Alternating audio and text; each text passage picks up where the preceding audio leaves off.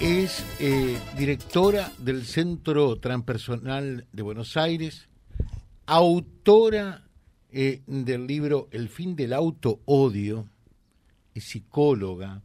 Está en línea Virginia Gawel con nosotros, es un gusto saludarla. Virginia, ¿qué tal? Buen día. Buenos días, José. También es un gusto para mí estar aquí.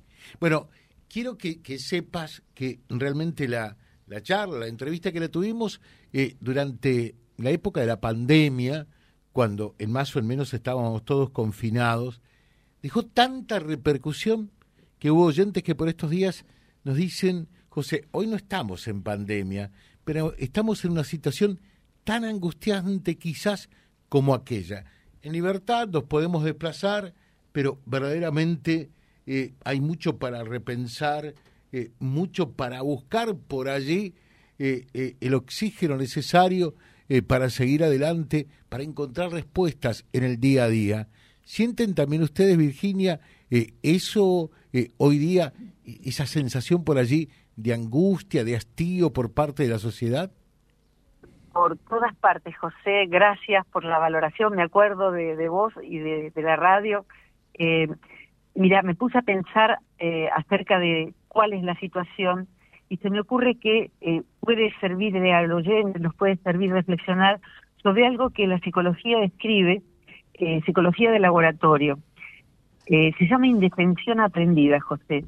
y cuando aprendí esto hace algunos años, porque no es un término tan antiguo, y lo vi en muchas situaciones de personas individuales, pero ahora lo veo en colectivo. Yo doy cursos online, entonces tengo alumnos por todo el país, o sea que en cualquier lugar se está sintiendo esto que vos describís y que te describe tu público. Y la, el experimento de, eh, que habla de la indefensión aprendida me parece que viene como anillo al dedo, José, porque se trata de lo siguiente, pobres ratitas van a parar a este asunto, ¿no? Pero eh, salteo esa parte para poder ser específica. Imaginemos una, una chapa con piso, perdón, una jaula con piso de chapa. De un lado pintado justo por la mitad de blanco, del otro negro, y adentro hay una, una ratita, tranquila. Tiene alimento de los dos lados, puede elegir, puede elegir. Entonces está del lado blanco. Y se le da una descarga eléctrica en el piso, que por supuesto ingresa por todo el cuerpo, desde las patitas, entonces salta al lado blanco, que la deja tranquila y confía en el lado blanco y se pone a comer, como nosotros nos ponemos a comer información en lo posible, en este caso de los, las dos partes de la chapa, ¿no? Para poder, más que elegir, optar. La ratita está ahí tranquila, está comiendo, está tomando agua, otra descarga eléctrica. Entonces salta a la parte negra, pero más prontamente que antes cuando se está casi serenando, se le da otra descarga eléctrica. Salta la blanca, imaginemos los tiempos cada vez más cortos, y hay un momento en que está en cualquier lugar de la, de la jaula, José, porque queda en estado de indefensión aprendida. No puedo hacer nada, haga lo que haga, va a ser malo. Entonces puede morir de eso. Se queda paralizada, pero no paralizada solo de miedo, sino su voluntad ansia de vida, de decir, huyo de aquí porque quiero la vida, quiero tomar agua, quiero comer, tu ansia de vida cesa. Y cuando se da en nosotros los humanos esta situación, por ejemplo, se da, fíjate vos, en una, en una persona que está en una relación con alguien con características de psicópata, eh, y no estoy haciendo alusiones políticas a nadie, estoy hablando de una situación concreta de alguien que manipula. Sí. Y que sea lo que sea, la va a castigar. Sea lo que haga, va a salir mal prepare la comida más rica, va a tener algo, el plato va a volar contra la pared.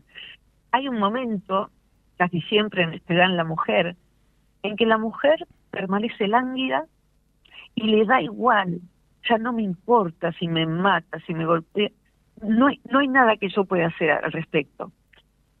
Colectiva y personalmente esta situación es muy peligrosa porque nos deja inermes cuando no tenemos que estar eh, lánguidos y, por ejemplo, decir, bueno, da igual, no voto.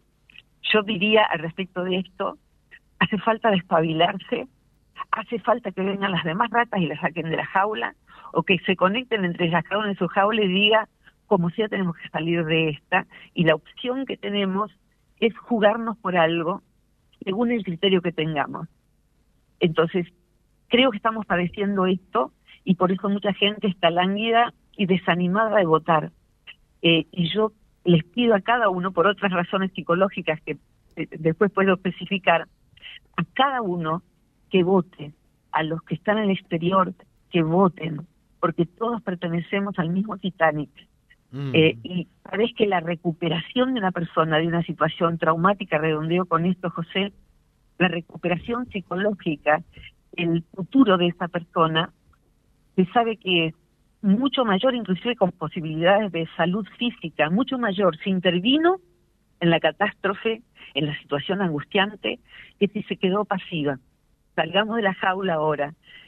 Si nos quedamos pasivos sin intervenir, eh, la consecuencia psicológica posterior es peor, porque sentimos que la culpa la tienen los demás. Y en este caso, en cambio, decir, bueno, me jugué por algo, no importa, recogí información, una corazonada, lo que sea, y eso, salga como salga después, deja una tranquilidad mayor que lo otro, curiosamente. Eh, o sea, eh, en definitiva, eh, esta situación que, que, nos lleva a la parálisis, tome nota acá, a, esas ansias que por allí cesan, a esa voluntad que se ve decaída, hay que tratar de, de, de cambiarla tomando la actitud y la decisión y la determinación de jugarnos por algo. Después Dios dirá si es para bien o para mal. Exactamente. Pero jugarnos por algo. Sí, y hay algo que la verdad que hoy en día se ha constatado largamente a través de la biología y de otras disciplinas, de la física. Todos nosotros, ya no es una teoría, estamos ligados a un campo psíquico. O sea que en una familia es muy claro, eh, estamos ligados eh, y lo que le pasa a uno incide en todos, inclusive a la distancia. Hoy se sabe eso, que de pronto uno llama a un primo y a ese primo le estaba pasando algo. O yo estoy, yo no vivo en la ciudad, vivo en el campo, pero ahora estoy en la ciudad más cercana que es grande. Yo a mi hermano que vive aquí, pero lejos, me lo cruzo en un año siete veces, eh, porque estamos muy ligados. Entonces la persona que se fue al exterior está ligada al inconsciente colectivo de los argentinos, que te la voy a decir si estamos traumatizados, ¿no? eh, y quien vive aquí con mucha más razón. Es como si uno fuera un, un fideo de sémola flotando en una sopa de remolacha, no le queda otra que estar colorado. Entonces, si uno se hace cargo de eso, no somos esa ratita, somos personas que pueden abrir la jaula, denunciar al que nos metió allí, tomar acción, jugarse por algo, protestar. Cuando nada se puede hacer, hoy tenemos más que nunca los medios para protestar o exigir, exigir claridad. En este momento, y está muy bien la conversación con la pandemia, no se me había ocurrido. ¿Viste? Está generando ese río revuelto. No sé quién es el pescador que quiere ganar, pero en ese río revuelto nos genera una confusión tal la otra salida es que le hablas a jaula la rata y se tira al precipicio. Ya no me importa, dice la rata. Me tiro al precipicio, voto cualquiera, me da igual. Y no, hace falta conversar, hace falta informar. Esto, no me quiero olvidar, José. Espero no estar siendo muy extensa. No, está bien, está, está muy buena la charla, creo. Está, nos da herramientas, porque mm, por supuesto eh, observarás que hay, hay muchísima confusión eh, y esa confusión eh, lleva a que mucha gente diga, ¿qué hago en esta circunstancia? Que voto en blanco, que no voy a votar, que esto, que aquello otro. Lo que está diciendo por Juan por Pedro, eh, pero toma parte, eh, interesate eh, y, y hace lo que te parezca mejor, ¿no? Totalmente. sabiendo que eso va a producir angustia. Es decir, que si uno, a ver, una persona que tiene una propensión a pensar de determinada manera, antes compraba el diario de papel que coincidía con su opinión, que reforzaba su opinión y que le impedía ver lo que el otro diario, el otro periódico decía. En este momento eh, elegimos ciertos videos y ciertas ideas eh, a través de las redes, por ejemplo. Pero existe esto que se llama algoritmo, una vez que vos buscas videos sobre pájaros, porque te llamó la atención un pájaro que vino a tu jardín, te empieza a mostrar más videos de pájaros. Todos sabemos esto. Eso es el algoritmo. Entonces, si yo tomo una propensión de eh, una idea de que es malo tal candidato, empiezo a encontrar solamente información mala sobre ese candidato o buena sobre ese candidato. Y necesitamos, yo sugeriría, es lo que hago, tratar de buscar mala información sobre ambos y buena información sobre ambos, porque ahí se nos va a completar y nos va a sacar de eso que se llama sesgo. Entonces pienso de una única manera, porque cada uno quiere que pensemos de esa única manera. Y la verdad es que lo mejor que nos puede pasar es tomar la el, el margen de libertad disponible. Con mi libertad me voy a informar de los dos. Y voy a dejar que inclusive, José, mi inconsciente, que tiene su sabiduría en medio de esta confusión, me diga por dónde ir. Si yo ya no tengo una tendencia y un fanatismo o estoy enseguecido con algo, lo, lo, voy a dejar a mi inconsciente que elabore toda esa información, la buena, la mala, y a partir de ahí, o vote lo que considero mejor o menos peor, como se dice, ¿no? Pero algo de adentro se nutrió y elaboró, e indica una acción a seguir para el que no tiene un fanatismo y para el que lo tiene y le sirve esta palabra, infórmese del, del sector opuesto, porque en TikTok, en, en, Instagram, hay mucha información y algunas son campañas, José, pero otras son archivos inevitables. Y a mí me ha resultado muy interesante seguir las discusiones del Senado. ¿Qué dice de cada uno? Porque ahí se discuten hechos también, ¿no? No es nada más que campaña. ¿Cómo son los hechos? Y ahí tengo que mirar los hechos. Eh, y mirando los hechos voy a poder, es lo que se hace con una mujer que viene víctima de violencia. ¿Qué se le hace en psicología? Eh, y en los dispositivos que hoy hay, hay psicólogos y abogados que le permiten ver cuáles están siendo los hechos injuriantes hacia su persona y el abogado de qué manera se está cometiendo abuso hacia esa persona legalmente. Y entonces, eso nos fortalece. ¿En qué me están abusando? ¿Qué me están queriendo vender? Y bueno, y participar. Creo que el voto en blanco es como una engañifa, ¿no? Eh, voy, voto, participo, pero no dije nada. Salvo que nos pusiéramos de acuerdo 70% de la población y dijéramos voto en blanco. Igual ahí tampoco serviría de mucho en mi opinión, psicológicamente y prácticamente. Así que estamos en una encrucijada, eh, tal como en la pandemia, confundidos con información de bandos. Y yo también en la pandemia tomé mis decisiones. Miré todo lo de un lado y miré todo lo del otro. Vacuna sí, vacuna no. Vacuna mi cuerpo, vacuna los niños. ¿Qué dicen de un lado? ¿Qué información no dan? Porque están, va la vida o la muerte. No es, no es cera, ¿no? Así que es muy, muy apropiada la, la analogía.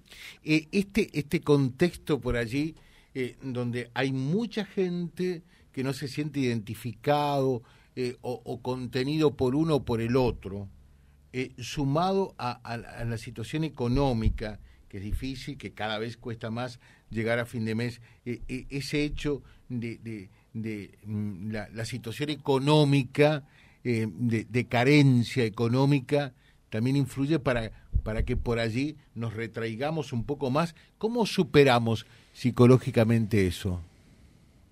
En principio, siempre a través de la acción, y la acción es la protesta, y por lo menos en, en lo que yo puedo decir que he hecho en la vida es la protesta pacífica, la protesta pacífica. Y, y desde afuera, como tengo alumnos también en el exterior, les llaman la atención todo este fenómeno. Les llama la atención, por ejemplo, la situación económica que tenemos en un país tan rico y enorme, eh, porque no, no se puede entender eh, eh, que esté pasando lo que pasa. Yo tengo 62 años, no he visto sino una decadencia así a lo largo de los años he visto tantas cosas, entonces, ¿cómo les explico? ¿Cómo me explicás, Virginia? Me decía un amigo eh, eh, español, colega, ¿cómo explicas que, siendo ministro de, Economía, este señor eh, se lo vote para ser presidente estando ustedes como están? Y yo empiezo a hablar de una expresión aprendida. ¿O cómo podés explicar que si pasa un trabajo y te tienen que hacer un test para ver si tenés salud psicológica, no suceda eso con un presidente, en ambos casos. Yo quiero saber el estado de salud mental de las dos personas. Y entonces, a partir de todo eso, también evaluar, es la evaluación de realidad. O sea, quiero ver, están, están infundiéndose, bien, veo a quienes vulnerables puedo ayudar y veo cómo salvar mi vida y la de mi familia. Entonces, seguimos por donde seguimos, me bajo y pruebo lo que no conozco, Esa es la disyuntiva. Y cada uno tiene que hacer su decisión de si seguir por donde se va yendo y, y, tomar las justificaciones que se dan de por qué estamos como estamos. Hay que ver estadísticas, hay que ver cuánta información oculta cada uno de, los que están aquí. Y ver si no seguimos por donde vamos, si elegimos otra cosa, y ahí, si es lo nuevo, ver eh, yo te diría, más que los candidatos, a mí me interesa los equipos que están detrás también. Sí. ¿Quiénes son? Porque esas personas también, y, también en ambos casos es dudoso, pero también creo que gente de buena voluntad se sumará para que este país no se derrumbe totalmente. Pero sí, yo también tengo angustia y lloro, José. Lloro no por mi situación solamente. La mía es de privilegio. Soy clase media sencilla y vengo de una familia de laburantes. Pero la gente que yo veo me duele, me duele profundamente. El, la persona mayor, los, los chiquitos, las mamás, todo, toda esta cosa que se hace a la gente. Entonces yo no me voy a quedar quieta. Y me encantó que me llamaras porque es la posibilidad de a lo mejor acompañar a alguien. Eh, es así, es así. Eh, decime por qué, a pesar de los pesares, porque también decimos nosotros, nuestro programa arrancamos y terminamos diciendo vamos hacia arriba y adelante, a pesar de los pesares, ¿no? Porque hay muchas dificultades, muchos problemas, como venimos hablando. Por eso te pregunto, a pesar de los pesares, ¿por qué debemos seguir hacia arriba y adelante, no bajar los brazos y, como anoté, salir de la jaula? Gracias, José, por la pregunta. Eh, el silencio que, que me conmueve tu pregunta. Yo te diría que eh, en, la planta baja, como si fuera una casa de dos pisos, la planta baja sería la vida personal mía, individual, ¿no? De decir, eh, eh, por, porque, porque estoy viva, por, por instinto de supervivencia, por mi familia, por mi barrio, por mis amigos, yo tengo que seguir adelante. Y si puedo, tengo que ser inspiración, tengo que ser sostén del que hoy está más angustiado que yo eso nos da fuerza porque mañana voy a llorar yo en sus brazos o le voy a pedir que me escuche. ¿eh? La comunidad, el entretejido social es muy importante. Conversar de estas cosas, de lo que sentimos, es muy importante en vez de hacer algo que a lo que somos propensos, que quedarnos a hablar de política repitiendo cosas que hemos visto. Hablemos del ánimo que tenemos para poder fortalecernos y seguir adelante, la espalda erguida, el pecho para adelante. Esa sería la razón de supervivencia de comunidad gregaria. Eso hacen inclusive los animales no humanos, porque nosotros también somos mamíferos, somos animales. Cualquier animal hace eso, se fortalece para consolar al que perdió. Hasta las vacas lo hacen, consuelan a la vaca a la que se le sacó el ternero para tomarle la leche. Entonces, esa sería la planta baja, José, de la, de la casa. Pero por lo menos en mi percepción, desde mi interioridad desde las investigaciones científicas que hoy hay. Las investigaciones científicas arriban a la conclusión, eh, y de esto, de, ayer di clases en la Universidad de, la República, en Uruguay, online, a médicos, a enfermeros, y hay investigación eh, probada de que hay algo en mí, en vos, en todos, que no muere. El que nace es el cuerpo, el que muere es el cuerpo, pero hay algo allí intangible que pareciera ser que viene a vivir una experiencia, en este caso una experiencia humana, y que este algo, y hay pruebas de esto que no tenemos tiempo hoy, pero puede ser otro día, hay, ese algo viene, es una porción del todo, si se quiere, como cada uno lo interprete, una porción, hoy se habla de la conciencia del universo, es una porción de esa conciencia mayúscula que no alcanzo a comprender, que viene a vivir la experiencia humana. Y es mi obligación, así lo siento yo, esa porción de mí evolucione lo, lo que esté en alcance y que ayude en la evolución de otros. Eso es lo que se investigó, que da sentido a la vida con mayúscula.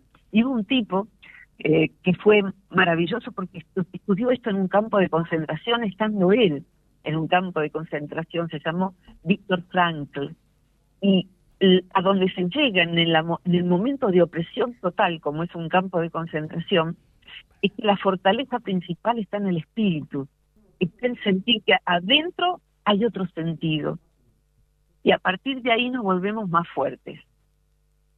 Diría que indestructibles en algún sentido. Es cierto. Eh, realmente ha sido un gusto charlar contigo, Virginia. Gracias por estos minutos de tiempo dispensados y ojalá que no quede en esto, que podamos seguir teniendo este tipo de contactos eh, que, que, son muy lindos, que son muy gratificantes y que con tus palabras, con tus apreciaciones, seguramente que ayudas a mitigar el dolor, aunque más no sea en parte, de mucha gente que realmente por diversas circunstancias hoy día no la está pasando bien. Totalmente, totalmente. Gracias José por tu modo de preguntar, de anotar, eh, por el tono de tu voz. Es muy importante eso para la gente que te escucha. Eso da tranquilidad, aunque sepamos que estamos en un mar de incertidumbre. Pero si miramos para atrás, muchos de nosotros tenemos abuelos inmigrantes, que no, ni entiendo cómo vinieron mis abuelos polacos en, el en, en los años 30. Entonces, los pueblos han pasado tantas terribles cosas. Necesitamos tomar su fortaleza y tomar las bondades que tenemos hoy, como esto. Estoy hablando desde dentro de mi coche para tener silencio. Y estoy contigo allá, en, tu lugar y en todas partes. Y esto es maravilloso, podemos tener información que nuestros abuelos no pudieron tener. Así que a partir de eso es nuestra responsabilidad hacer lo que hay que hacer y cada uno sentirá que es abrir los ojos. Gracias, Virginia, un gusto, es un placer. Muchos cariños. A, tu productora y a todo tu público. Un abrazo muy grande. Bueno, muchas gracias. Eh, la psicóloga, la doctora Virginia Gawel, charlando con nosotros eh, acerca de lo que nos está pasando. Gracias, Belén, oyente del programa, amiga eh, personal, dice, hola José, por favor, que repita la frase que dijo sobre la fortaleza. Es realmente un gran mensaje. A ver, eh, está en línea todavía, Virginia. Eh, si podés repetir la, la, frase sobre fortaleza. Eh, posible haya, posiblemente haya dicho la espalda erguida, el pecho hacia adelante.